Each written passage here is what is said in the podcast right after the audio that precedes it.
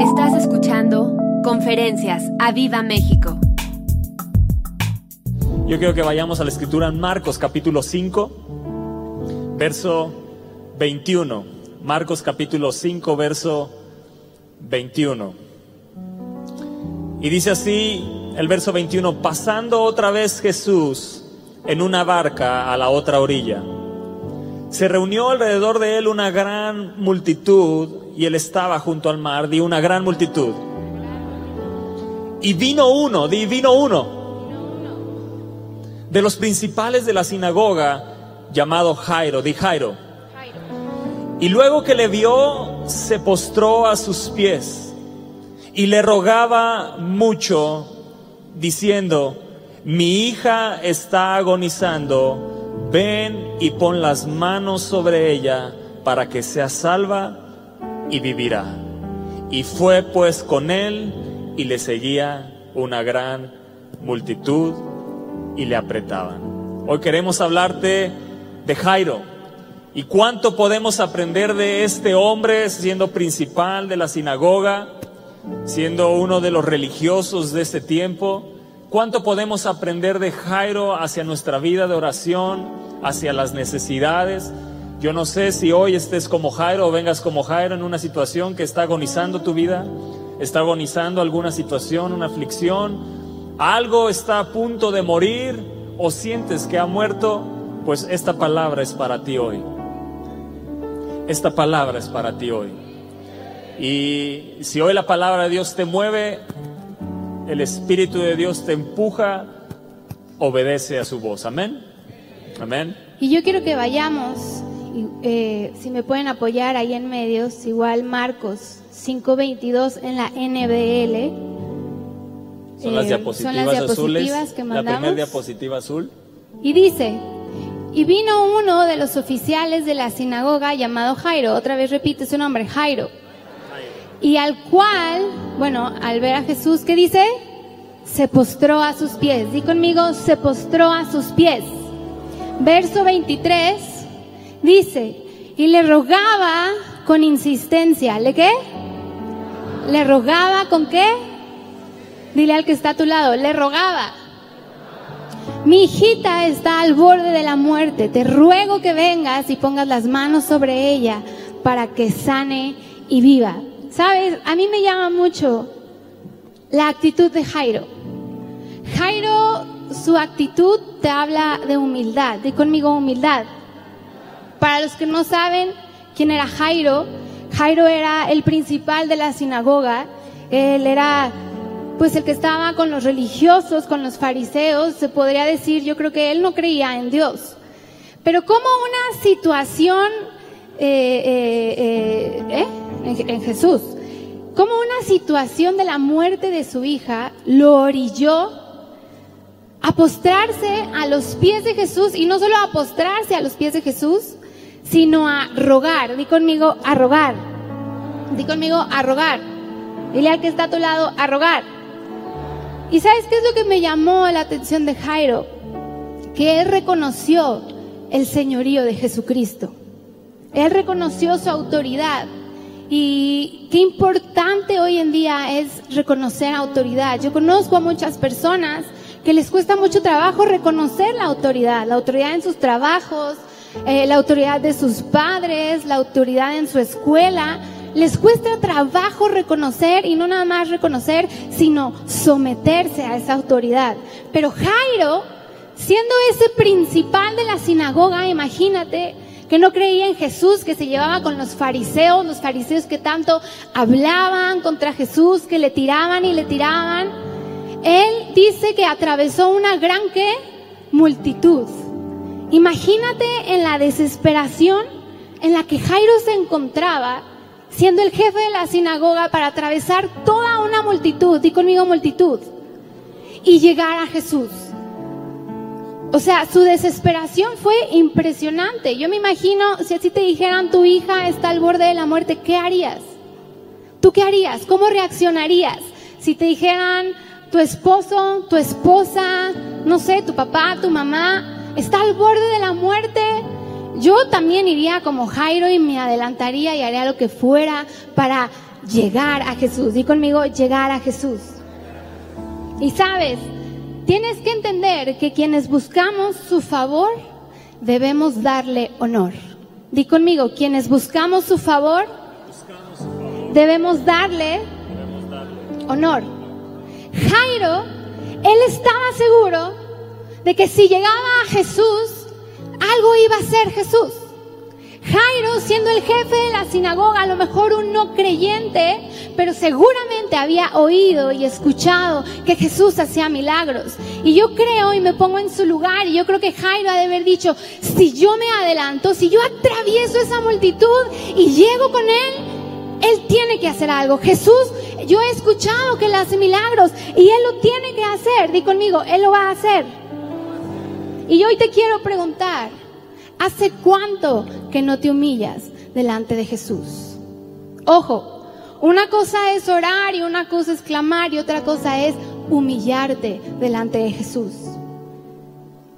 ¿Sabes? En otras culturas se ve cómo hay reyes que tienen que viajan a otros lugares y ellos mismos por la cultura, al lugar a donde van, ellos mismos siendo reyes se tienen que humillar ante el rey de ese lugar les tienen que dar a veces un beso en la mano, siendo reyes. Y esto nos recordó de la historia de Esther, cómo Esther entró ante el rey, siendo que ella no se podía presentar delante del rey, y dice que Esther entró y ¿qué hizo? Se humilló. Y cuando se humilló, porque acuérdense que no estaba, esto no se podía hacer. Esther no podía entrar nada más así como así y llegar al rey.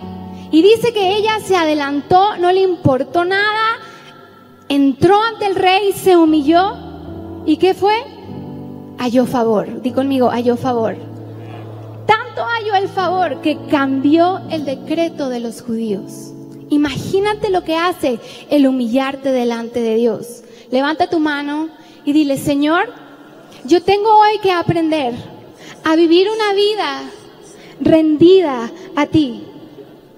Esther cambió el decreto que había sobre los judíos de muerte. Y déjame decirte que cuando tú aprendes no a orar, no a clamar, sino a humillarte delante de Dios, tú puedes cambiar el decreto de tu situación. Tú puedes cambiar el decreto de tu enfermedad.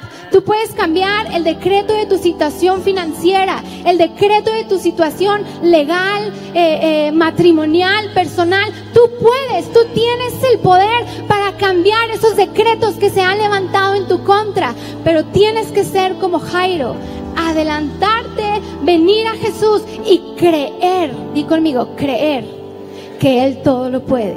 Así que levanta tu mano y di, yo declaro que cualquier decreto que se ha levantado en mi contra, al yo humillarme, va a cambiar. Y conmigo, va a cambiar. Pero créelo, di, va a cambiar.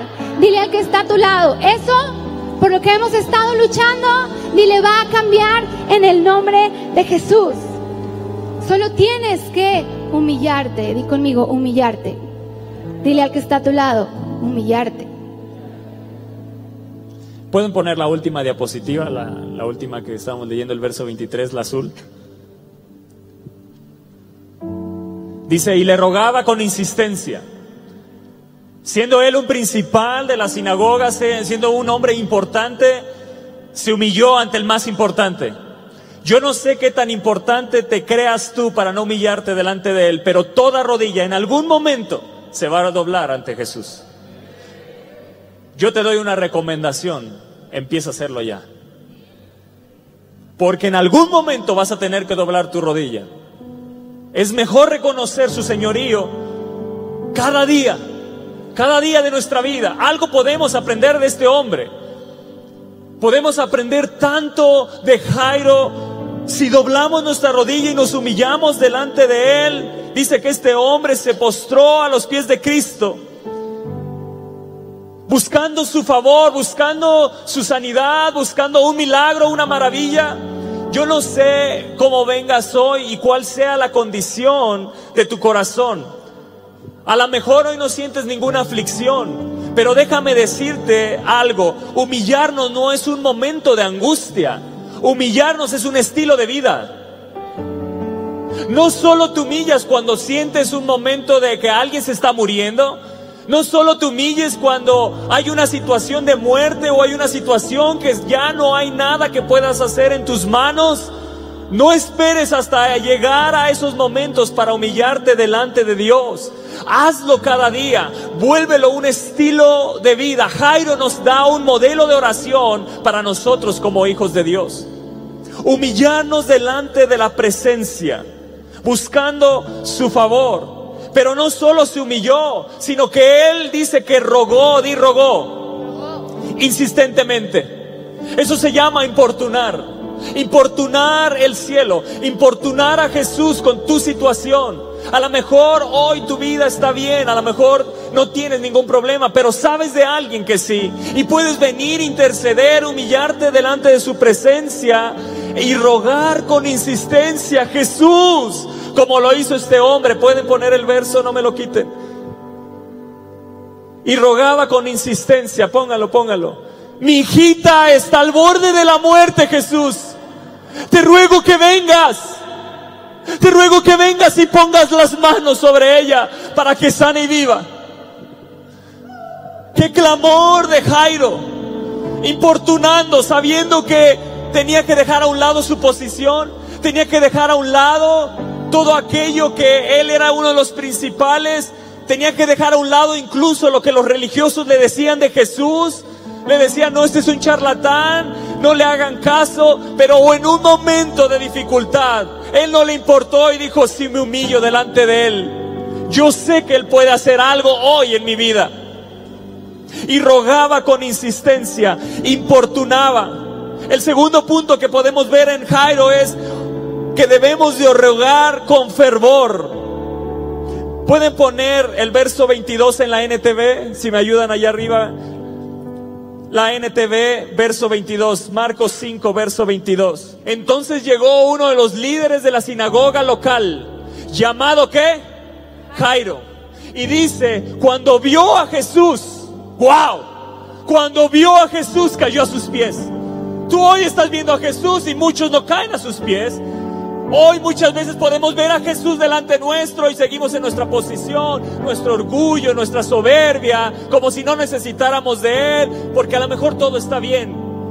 Pero Él viendo a Jesús cayó a sus pies. Verso 24, 23, perdón. Y le rogó con fervor. ¿Cómo rogó? Rogó con fervor.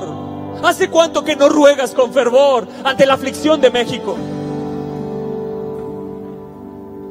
Los memes no cambian nada. Pero tu, regor con, tu ruego con fervor puede cambiar la situación. Jesús, pon tus manos sobre México. Sánalo.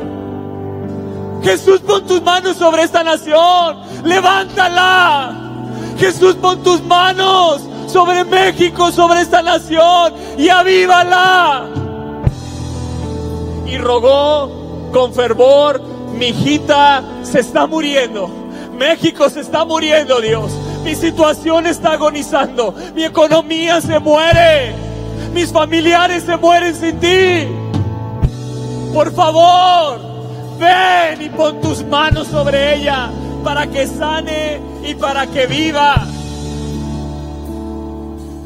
Que no nos dé pena, iglesia, orar con fervor, rogar con fervor.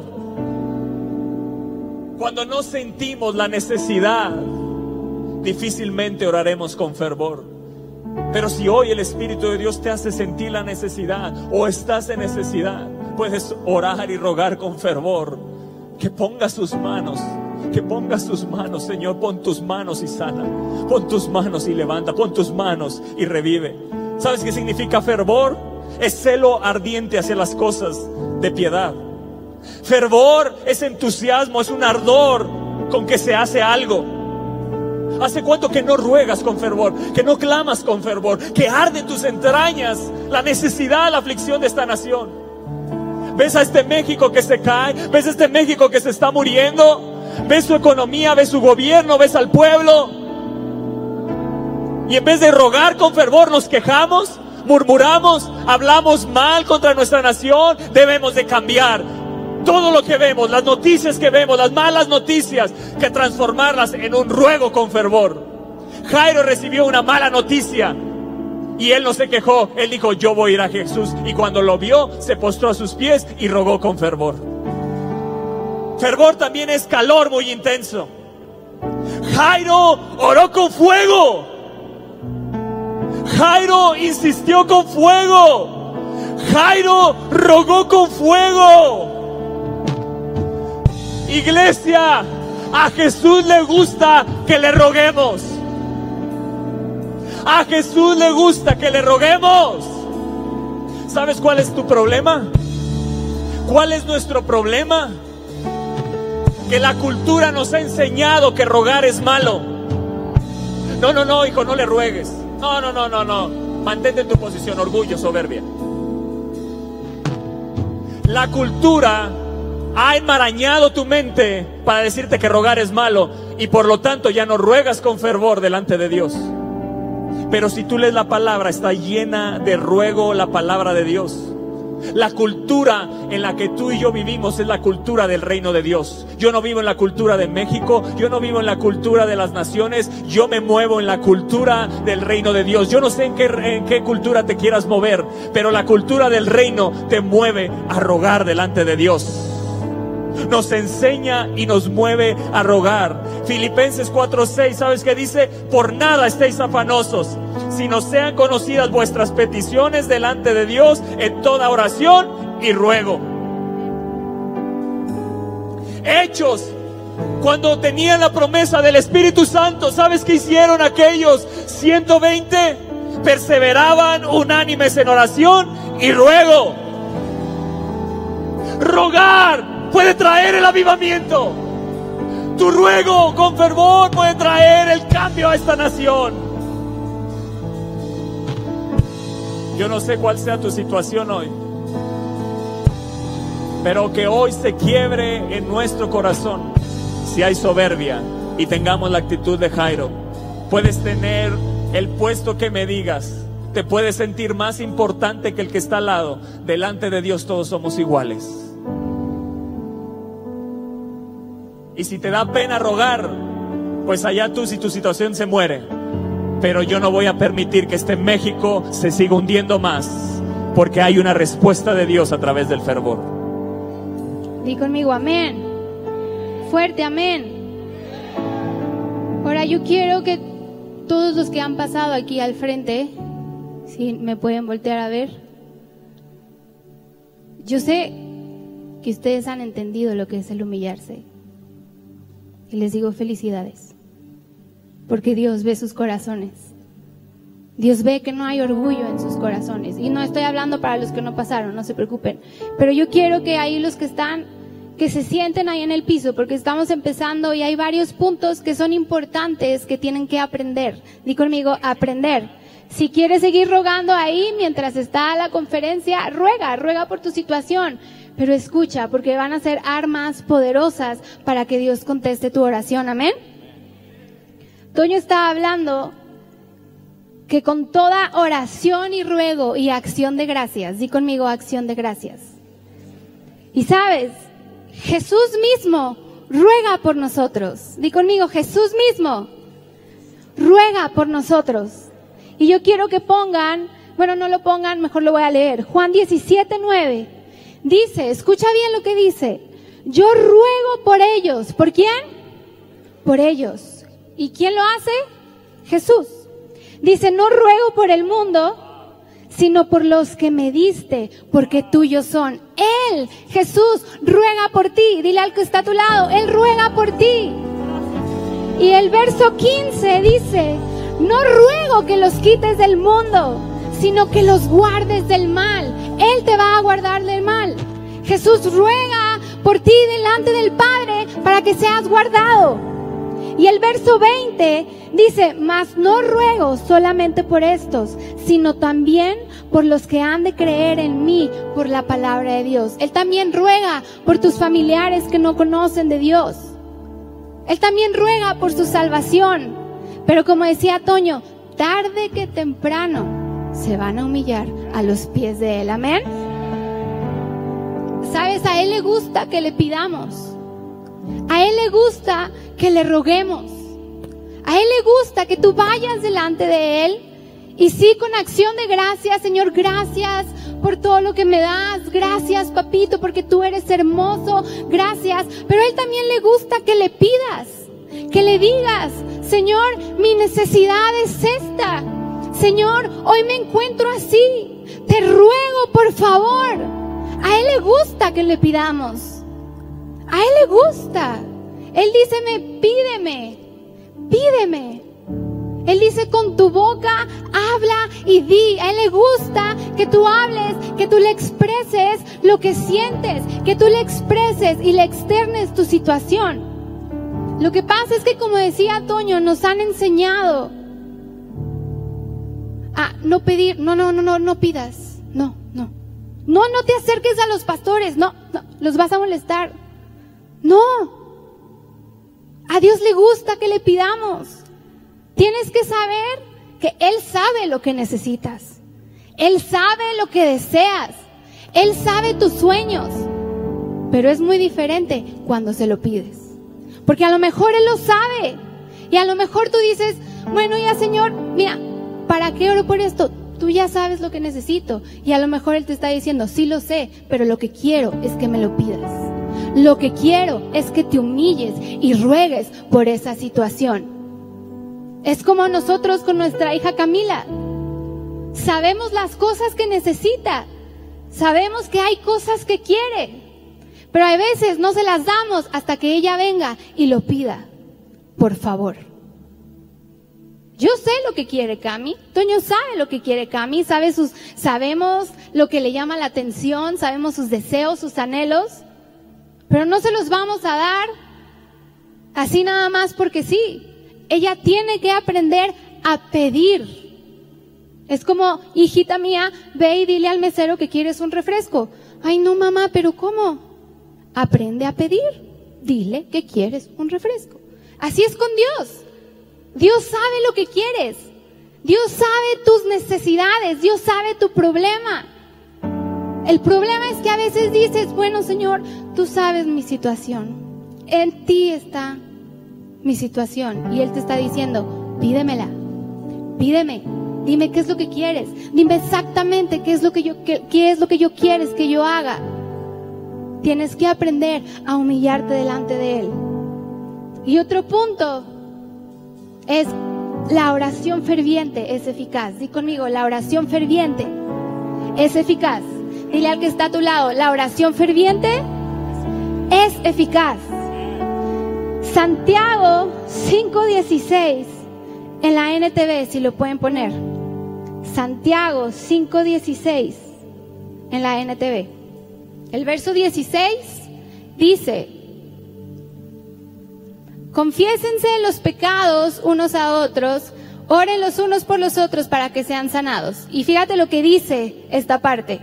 La oración ferviente de una persona justa tiene que mucho poder. Di conmigo, tiene mucho poder. Y da resultados maravillosos.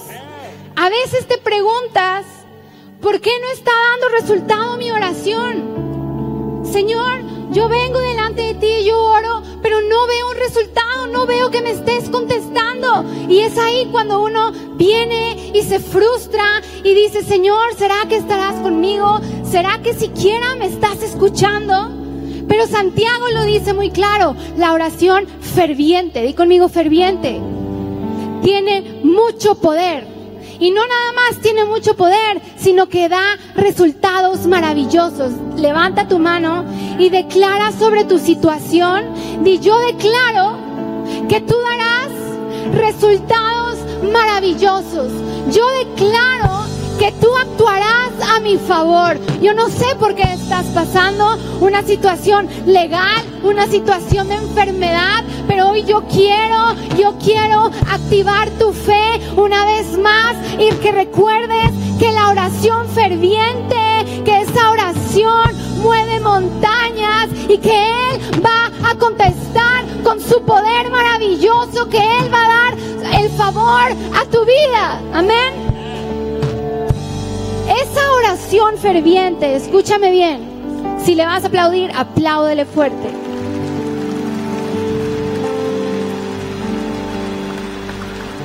Escúchame bien. El domingo pasado yo te enseñaba de la armadura de Dios. Y te enseñaba que una de las partes de la armadura era la oración, que era esencial. Di conmigo esencial.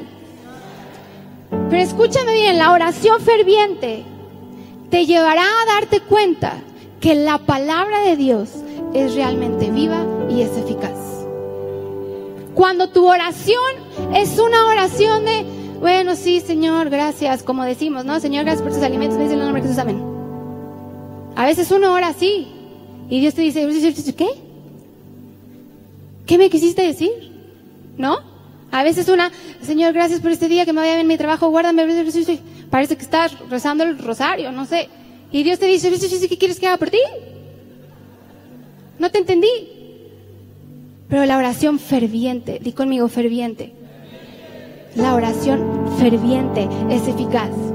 Yo te pregunto, ¿necesitas un milagro? ¿Tienes una necesidad? Cuando ruegas con fervor y con fe, ahí es cuando viene el resultado. No es cuando vienes nada más y, Señor, bueno, hoy dedico estos minutos ante ti, gracias, tú sabes mi situación. No, Jairo, o sea, imagínate a Jairo. O sea, nada más imagínate en tu mente a Jairo. Jefe de la sinagoga. Seguramente no creyente en Jesús, seguramente hasta él mismo criticaba a Jesús, quién sabe. Pero esa situación lo llevó a adelantarse a la multitud. O sea, dice y vemos en la palabra de Dios que cuando la gente se acercaba a Jesús, no era nada más unas 10 personas y ya. Multitud es, es mucho. Y conmigo mucho. Imagínate a Jairo con esa desesperación para decir, quítense, yo no sé cómo le hago. Es más, me lo puedo imaginar hasta aventando a la gente de ahí les voy. Pero llegó a Jesús. Di conmigo, llegó a Jesús. ¿Qué es lo que traía Jairo por dentro? Yo me imagino que traía una adrenalina impresionante. Yo me imagino que su desesperación era tal que decía, a mí nadie me va a detener. Yo llego porque llego. Y eso es lo que tú tienes de ahora en adelante. ¿Qué hacer? Decirle, Jesús, mi oración llega a ti porque llega. No sé cómo le voy a hacer. No sé cómo te lo voy a pedir, pero te lo voy a pedir. Y de que llega, llega. Di conmigo, de que llega, llega. Escúchame bien. Jairo pasó de tener la situación en sus manos, de que le dijeron, tu hija se está muriendo, ¡pum! Le cae a él la situación. ¿Qué hago? ¿Qué hago?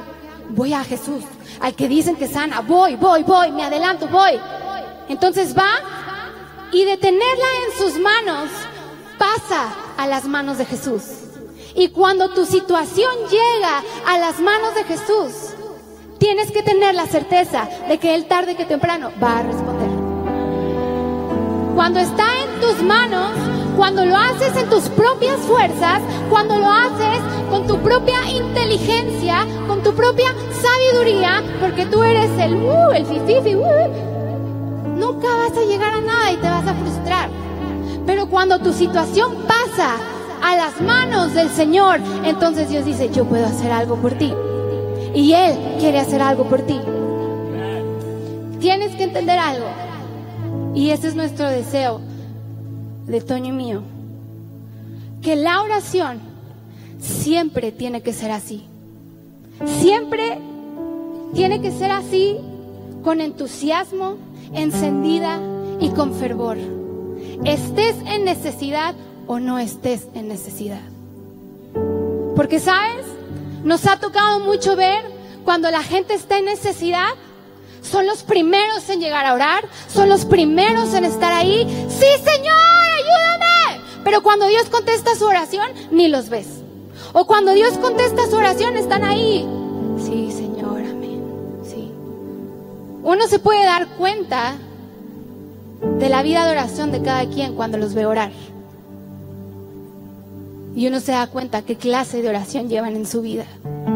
Y tu oración siempre tengas necesidad o no, tiene que ser ferviente, tiene que ser con entusiasmo, tiene que ser avivada, porque algún día te vas a encontrar en una necesidad. Y como siempre digo, Dios no es tu amuleto de la suerte. Dios no es nada más para cuando me necesitas y ya. Y ahora sí, Señor, vengo, por favor, mira cómo te necesito, Señor. Dios te dice, o sea, ¿cómo? ¿Nada más cuando me necesitas? A Dios lo necesitamos siempre. Su palabra de Dios es esencial, es vital para nuestras vidas. Su presencia es vital para tu vida, para que te guarde de todo lo que el enemigo quiere atacarte. Pero ¿cómo quieres que te guarde si a veces ni siquiera le dedicas 10 minutos al día? O cuando tienes tiempo, llegas delante de Él y le dices, bueno Señor, mira, tú sabes mi situación, te acuestas, haz lo que quieras. Y Dios te dice, sí, yo sé lo que necesitas, pero pídemelo, humíllate. A la gente le cuesta tanto trabajo humillarse. Y si un Jairo, jefe de la sinagoga, pudo entender que el humillarse delante de Jesús iba a traer respuesta a su hija, ¿cuánto más nosotros que somos hijos de Dios? Amén. Di conmigo, necesito que mi oración siempre sea con fervor. Sea con fervor. Dile al que está a tu lado, tienes que orar con fervor. Tienes que aprender a orar con fervor. Amén. ¿Qué aprendo de Jairo? Humillarme. Ni siquiera lo seguía a Jesús. Tú que lo sigues, ¿quién te crees para no humillarte? ¿Quién nos podemos creer para no humillarnos delante del Rey de Reyes y Señor de Señores? ¿Sí se escucha? es que lo vi serio. Es que están diciendo, chin, creo que no oro. Muy bien. Chin, es que no me levanté de mi lugar. Pero ahorita vas a entender algo poderoso de Jairo. Jairo rogó con fervor. ¿Le importó la gente que estaba alrededor? ¿Te importa el que está al lado? ¿Te importa que te escuche llorar, sollozar, que se te salga el moco? Jesús, pon tus manos. Pon tus manos sobre Kiki, Señor. Pon tus manos sobre Cristi. Pon tus manos sobre México. Señor, pon tus manos. Yo quiero decirte, Luis, esta ha sido mi oración. Esto, lo de Jairo ha mi oración. Delante de él ha sido mi oración, Señor. Ruego con fervor. Pon tus manos, Señor. ¿Necesitas un milagro? A los de allá no, ustedes sí, ustedes sí. Los de allá no. ¿Tienes una necesidad?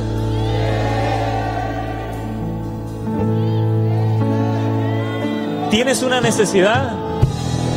Muéstrale a Jesús que la tienes. Jairo le demostró que tenía la necesidad. ¿Cómo? Humillándose. ¿Cómo? Rogando con fervor. Me gusta leer las diferentes versiones porque dice que insistió, importunó, no lo dejó.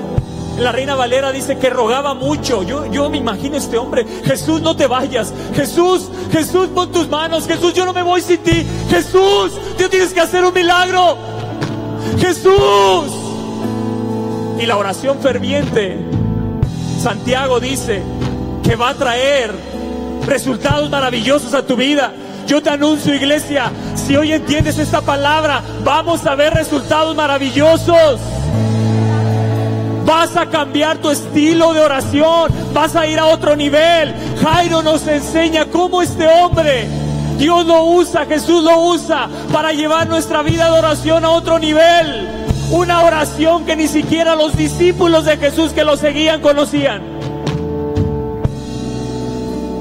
Hasta este entonces ni los discípulos conocían este estilo de oración. Jairo nos enseña el orar con fervor. Jairo nos enseña, iglesia, que debemos de orar con fervor ante una necesidad de muerte, ante una intercesión por otros.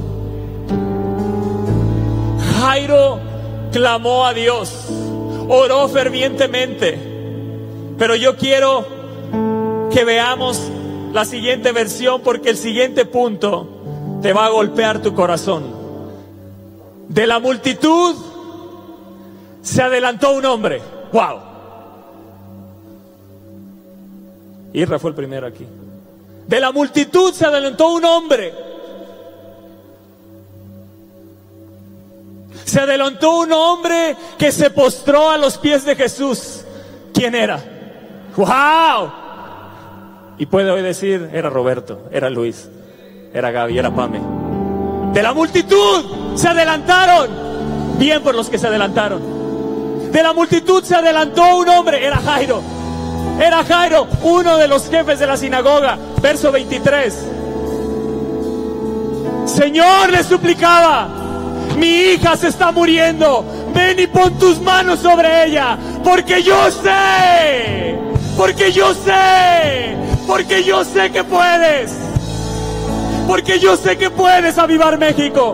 Porque yo sé que puedes sanarme. Porque yo sé que puedes levantar a los muertos aún de esa situación y traerlos a vida.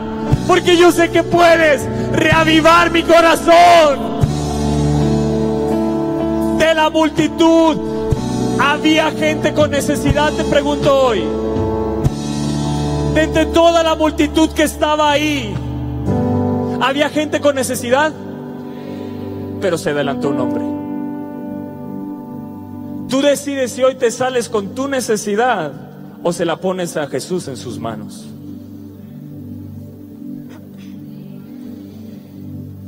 De la multitud había gente con necesidad, pero Jairo se adelantó, di Jairo se adelantó. Jairo se adelantó. Di yo voy a ser de los que se adelantan a otros. Di yo voy a ser de los que se adelantan aún dentro de la iglesia. Yo me voy a adelantar aún dentro del pueblo de Dios. Yo me voy a adelantar. Este hombre se adelantó a la multitud. Tú puedes ser de los que siguen a Jesús. Pero hay unos que lo siguen y se adelantan. Este hombre se adelantó a Jesús. Jesús sabía la necesidad de la gente. Jesús nos dice la palabra de Dios que incluso podía ver la fe de ellos. Pero Jairo mostró su fe a Jesús. Yo no quiero que Jesús vea mi fe, yo quiero mostrarle mi fe. Jesús sabe que tienes fe, pero quiere que le muestres tu fe a través de tu fervor, a través de tu clamor, a través de que te adelantes. Jairo mostró su fe al adelantarse a la multitud y le dijo, porque yo sé que puedes. Yo sé que puedes sanar. Yo sé que puedes libertar. Yo sé que puedes traer un cambio de diagnóstico en mi situación. Yo sé que puedes cambiar la situación legal. Yo sé que puedes. Cuando tú sabes que Jesús puede, te adelantas y te postras. No hay manera de saber que puede hacer algo y no ir a Él. Cuando tú sabes que alguien te puede ayudar, vas. No dices, ah, yo sé que Él me puede ayudar. Seguramente se va a acordar de mí. En el reino de Dios uno tiene que moverse a Jesús. Uno tiene que correr a Jesús. Y yo no sé cuál sea la situación que estés viviendo, cuál es lo que te está teniendo agonizando. Pero hoy que te has adelantado a la multitud, te digo, hay respuesta de Dios. Tú que le has mostrado a Jesús tu fe a través de ese acto de pararte y venir delante de Él, yo sé que Jesús va a hacer algo en tu vida. Yo sé que va a traer ese trabajo. Yo sé que va a restaurar tu economía. Yo sé que va a levantar a tu familiar. Yo sé que aquello que está a punto de morir, Él lo va a hacer vivir de nuevo. Yo sé que puedes, Jesús. Habrá alguien que le diga, yo sé que puedes, Jesús. ¿Sabes cómo se llama eso? Fe. Y el que se acerca a Dios crea que le hay pero también crea que es galardonador de los que le buscan. Yo quiero tener la fe, no solo para saber que Él me escucha, la fe de que Él me va a galardonar. Jairo dentro de la multitud se adelantó a todos. ¡Wow! Qué impresionante este Jairo. Y se postró. Los hombres de oración, escúchame bien, dispuestos a humillarse, que se reconocen necesitados de Él, se adelantarán a otros. Dios te va a adelantar en la economía. Dios te va a adelantar en tu trabajo. Dios te va a adelantar en aquello que estás por emprender. Dios te va a adelantar. Dios te va a poner por encima. Dios te va a poner por cabeza y no por cola. Dios está encargado de que sus hijos su bendición caiga y los ponga por delante y nunca atrás. Se adelantó a la multitud. ¡Wow! Dejen esa diapositiva ahí. Y se adelantó y se adelantó a la multitud. De la multitud se adelantó un hombre. Tú puedes ser ese hombre hoy. Tú puedes ser esa mujer hoy, ese joven. Que se adelante de la multitud. Adelántate cada día a buscar su presencia. ¿Qué te parece? Salmo 119, 147, si lo pueden poner en la NTV. Salmo 119, verso 47. Y yo quiero ser de los cristianos que se adelantan. Salmo 119, 119, 147 en la NTV.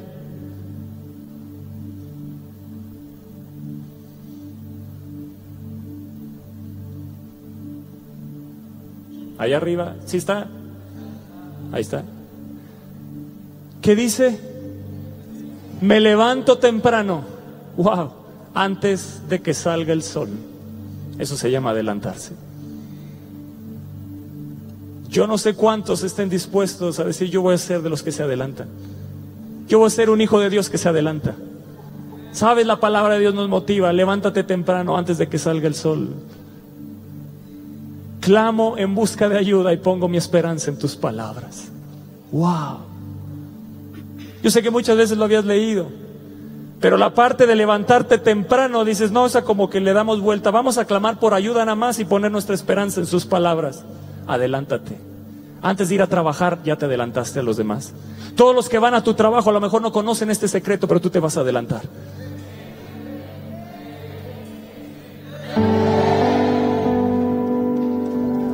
Adelántate a otros.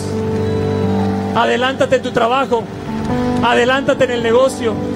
Adelántate en los proyectos. Adelántate en tu necesidad. Adelántate. Antes, Señor, de que salga el sol, Tú ya me viste la cara. Yo ya estuve cara a cara contigo. Yo ya clamé por tu ayuda antes de que la luz del sol salga. Yo ya pedí tu ayuda. Y no solo eso, puse mi fe en la esperanza de tus promesas, la esperanza que dan tus palabras, la esperanza que da tu verdad, la palabra de Dios. Me levanto temprano antes de que salga el sol y clamo, ruego con fervor Pon tus manos, Dios. Yo sé que puedes. Iglesia, adelántate al sol cada día. Adelántate al sol cada día. Él es el sol de justicia. Adelántate a Él. Clama por ayuda. Clama por tu necesidad. No hay nada imposible para Dios. Busca su presencia y pon tu fe en la esperanza que dan sus promesas. Amén. Oh, oh.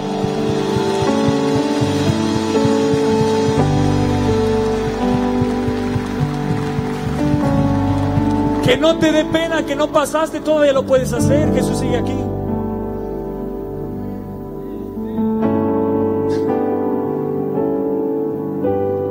de que es para ellos nada más. No eres hijo de Dios. Adelántate. Adelántate. No, no, yo aquí, en mi orgullo, mi soberbia, a mí nadie me mueve. Perdón si te ofendo, pero ofendemos más a Dios no obedeciendo su palabra. ofendemos más a Dios no obedeciendo su palabra. Es imposible no agradar a Dios. Es imposible que sin ti no ve fe, no lo vas a poder agradar. Que hoy vea fe en ti porque te adelantas, porque crees a la palabra, porque corres a la palabra.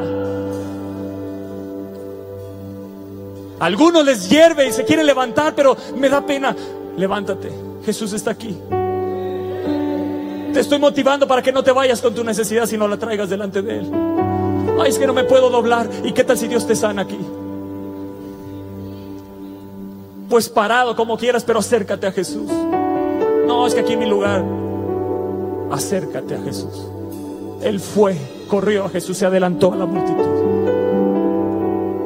estoy dando unos segundos más para alentar tu fe. No quiero ofenderte, pero mucho hemos ofendido a Dios. Pues ahora que nos sintamos ofendidos por la palabra, gloria a Dios. Que la palabra nos ofenda, gloria a Dios. Si eso nos mueve, gloria a Dios. Si eso nos lastima, gloria a Dios. Pero que salgamos llenos del Espíritu de Dios, llenos de fe. Porque aún incomodados, yo voy a correr a Jesús. Yo no voy a ser de los fariseos religiosos. No, no, no, no. Levántate y ven delante de Jesús. Si no tienes necesidad, ora por mí. Pero todos los que están ahí tienen necesidad. ¿Por qué no levantas tu mano y dile, Señor, yo seré de los que se adelantan? Ni yo me adelantaré a orar con fervor y a buscar tu presencia. Porque en tu presencia encontraré tus promesas y la respuesta. Amén. Sabes, la presencia de Dios va con los humildes. Di conmigo, la presencia de Dios va con los humildes. Ahora créelo, la presencia de Dios va conmigo. Y como yo te decía, a veces nos encontramos en, no sé cómo ponerlo, en no conformismo, a lo mejor en una comodidad de que todo está bien, de que ahorita mi economía va bien, mi trabajo va bien, eh, con mi familia todo bien. A lo mejor no tienes una necesidad que, que digas, híjole, es que esta necesidad yo tengo que clamar así, cañón, y. Pero, ¿cuántos tienen trabajo? ¿No necesitas sabiduría e inteligencia para tu trabajo? Esa es una necesidad. ¿Cuántos quieren un mejor sueldo? Ese es un motivo para orar con fervor. ¿Cuántos quieren una sanidad? ¿Cuántos quieren la salvación de un familiar? Escúchame bien. Todo es un motivo para orar con fervor.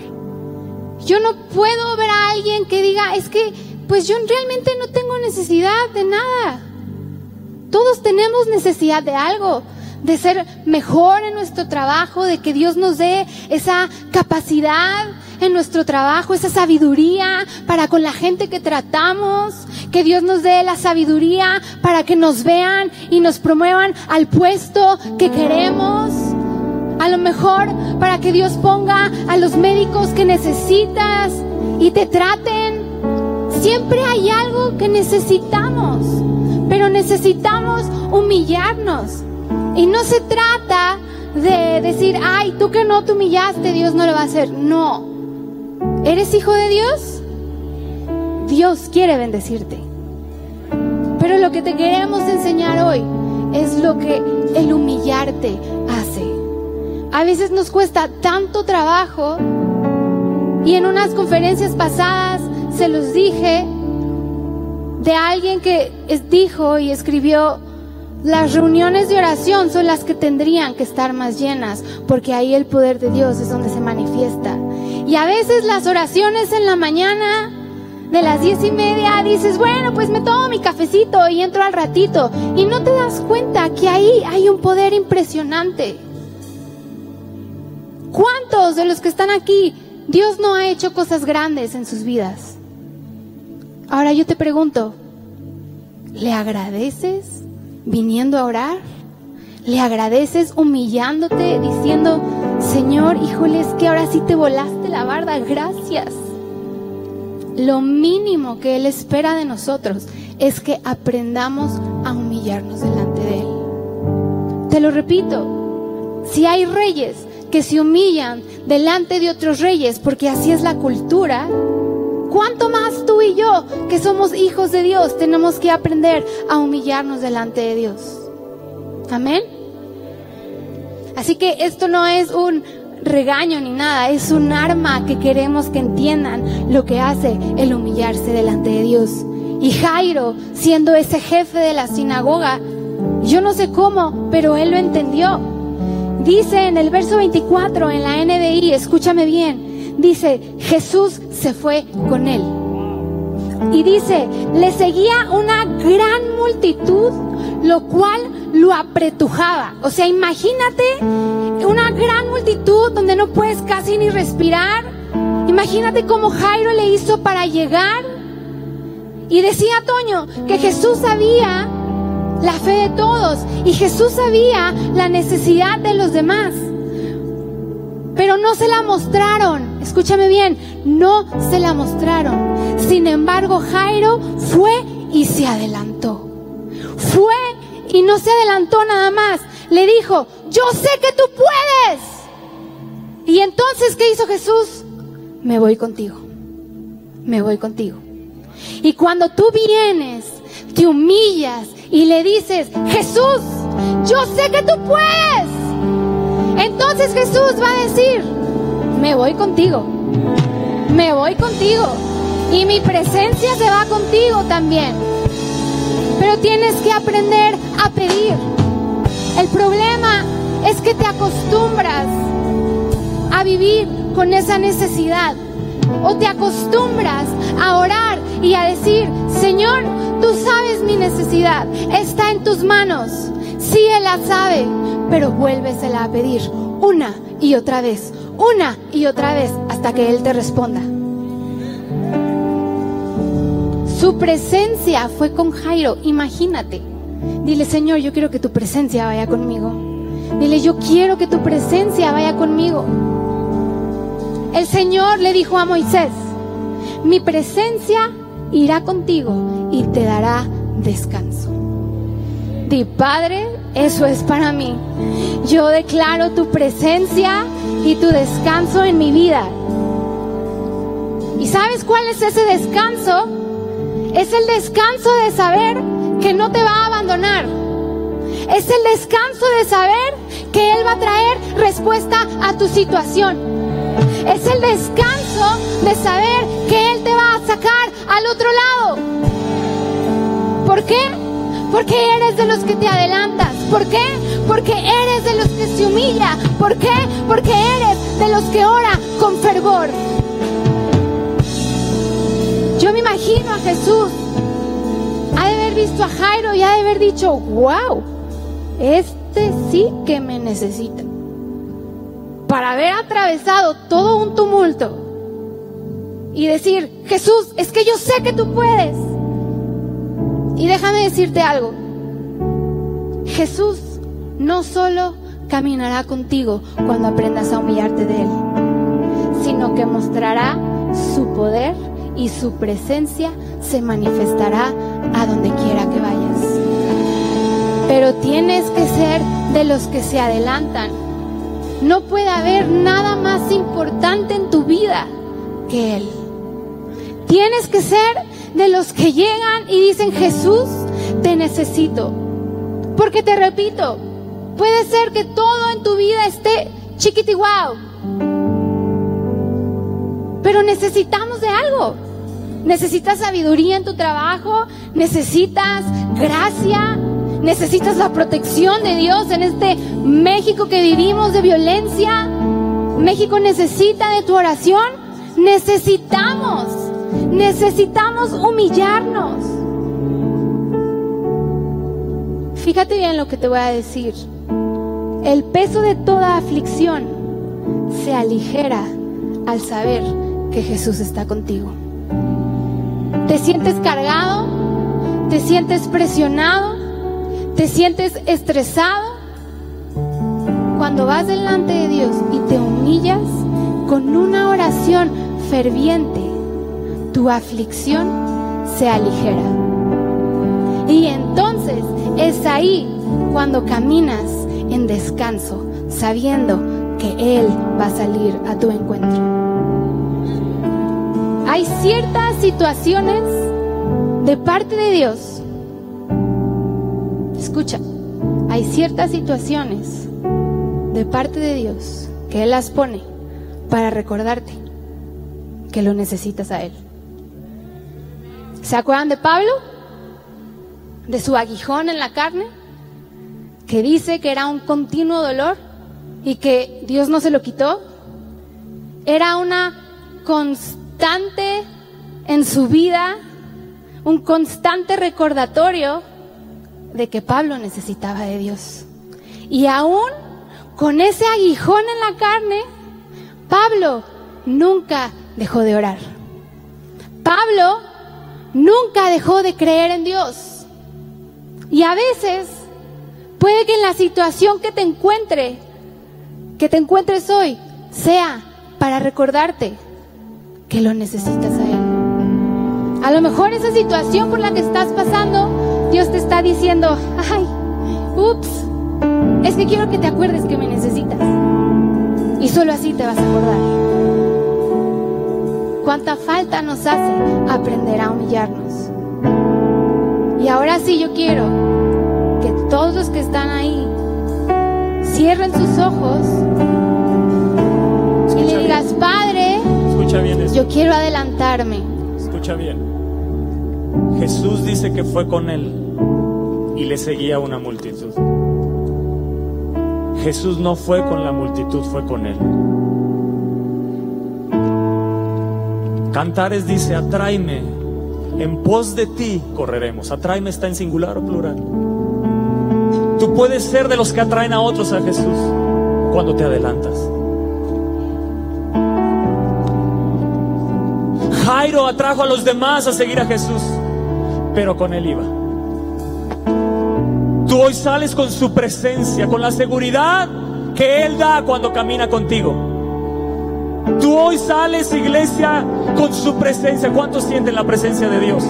¿Cuántos en el momento que vinieron aquí adelante sintieron como Jesús estaba ahí con ellos? ¿Cuántos sienten que Jesús está ahí contigo? Su presencia va con los que se adelantan. Me adelanté al alba, me anticipé al sol y clamé a ti por ayuda. Y saldrás a tu trabajo con su presencia. Y saldrás a tu negocio. Y saldrás a las citas. Él irá delante de ti ahora. Tú te adelantas a Él, pero no le podemos ganar. Ahora Él irá delante de nosotros. Su presencia irá delante de ti, Moisés, y te dará descanso. Hoy su presencia te va a dar descanso. Jairo no había visto la respuesta hasta este momento. Y a lo mejor no has visto la respuesta hasta este momento. Y no sé cuánto Dios se tarda en traer respuesta. Pero su presencia te da descanso de saber que viene. No desistas. Sigue rogando con insistencia. Sigue clamando con fervor. Sigue rogando delante de su presencia. Sigue anticipándote al alba. Pon tu esperanza, tu fe en la esperanza que dan sus palabras. Iglesia, te animamos hoy. Ten fe. Él va contigo. Él no te dejará. Si tú te adelantas, Él irá delante de ti. Tú verás cómo Él abre camino donde no lo hay. Otros te dirán, esto es imposible, pero Dios lo va a hacer posible en situaciones de enfermedad, en situaciones legales, en situaciones familiares, sea la situación que estés viviendo o que estés por enfrentar, tú vas a ver que otros te dirán, esto es imposible, infundirán temor, pero tú vas seguro de con quién caminas. Él va delante de mí y abrirá camino donde no lo hay. Generarán incertidumbre, pero tú párate en la esperanza que dan sus palabras. Sus palabras dan esperanza. La esperanza firme de que Él va a responder. No sé cuál sea tu situación, pero ahora sí póstrate delante de Él. Y el fuego que estás sintiendo, transfórmalo en ruego. El fuego que hay en ti del Espíritu. Que no te dé pena quien esté. Adelántate a la multitud y dile Jesús, yo sé que puedes. Jesús, yo sé que puedes. Ora como nunca lo has hecho. Clama como nunca lo has hecho. Levanta tu oración de tal manera que traspase los cielos. Oh Jesús, oh Jesús, mi hija muere. México muere sin ti. Oh Jesús, pon tus manos sobre México. Oh Jesús. Pon tus manos y revive mi situación. revive mi vientre. Oh Jesús, oh Jesús, yo sé que puedes, dile, Jesús, yo sé que puedes. Por eso vengo delante de ti, porque yo sé que puedes, yo sé que puedes cambiar mis circunstancias, puedes cambiar mi diagnóstico, puedes cambiar mi situación laboral, mi economía, la enfermedad. Yo sé que puedes. Y rogó con fervor. Y rogó con fervor. Y rogó con fervor. Y con insistencia. No sé cuántas veces Jairo repitió, mi hija se muere, Jesús. Pero cuántas veces lo tengas que repetir, no importa, insiste, insiste, insiste que Él irá contigo y te dará respuesta.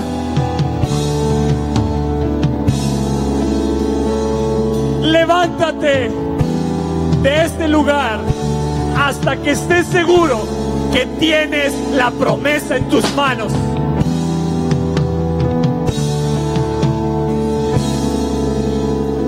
Los avivadores, no recuerdo el nombre, creo que era Christmas Evans.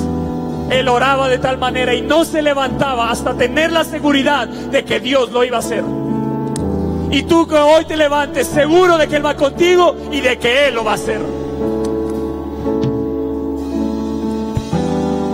Vamos iglesia, levanta tu ruego. Levanta tu ruego, que no te dé pena, saca tu voz. Ora como nunca lo has hecho. Ora como nunca lo has hecho. Jairo mostró a Jesús una oración que nadie había hecho. Nadie había rogado con fervor. Y Él nos muestra, nos enseñó a rogar con fervor y que el ruego con fervor trae respuesta a nuestra oración. Sabes, yo no sé si hoy vienes cargado o cargada por tu trabajo o por alguna situación personal o de enfermedad o legal. Pero su presencia irá contigo y Él te va a dar descanso. Solo pídele con fervor. Dile, Señor, yo sé que tú puedes. Dile, Señor, estoy cansada de esta situación. Ya tú puedes, Señor. Yo sé que en ti hay esperanza. Yo sé que tú eres mi castillo. Yo sé que tú eres mi pronto auxilio. Dile, Padre, así como Jairo, yo quiero que tú me veas y que te vengas conmigo, Jesús. Dile, Señor, a lo mejor en tu puesto de trabajo es mucha responsabilidad y estás cansado mentalmente y físicamente. Dile, Señor, dame fuerzas, restaura mi cuerpo, dame esa sabiduría, Señor. Dile, Señor, trae sanidad en el nombre de Jesús. Dile, Padre, tú lo puedes hacer, Señor. Hoy pongo mi situación delante de ti y dile, Señor, yo me quiero adelantar, me humillo delante de ti y reconozco que te necesito todos los días de mi vida, no nada más cuando va mal la situación, sino que siempre, siempre, siempre te necesito, yo lo reconozco. Dile Jesús, que tu presencia venga conmigo. Dile, dame respuesta, dale respuesta a mi situación, acelera los tiempos. Dile Jesús, acelera, acelera los tiempos en el nombre de Jesús. Yo quiero oírte clamar ahí. Esa oración de fervor es una oración encendida, es una oración con entusiasmo, es una oración de necesidad, donde dices, Jesús, ya estoy harto, pero tú lo puedes hacer. No me, se me olvida que tú lo puedes hacer, que tú puedes traer vida donde no lo hay, que tú puedes restaurar mi familia, que tú puedes restaurar mi matrimonio, que esa situación legal tú lo puedes hacer. Tú puedes hacerlo. Vamos, clama y pídele próxima emisión de Conferencias. ¡A Viva México!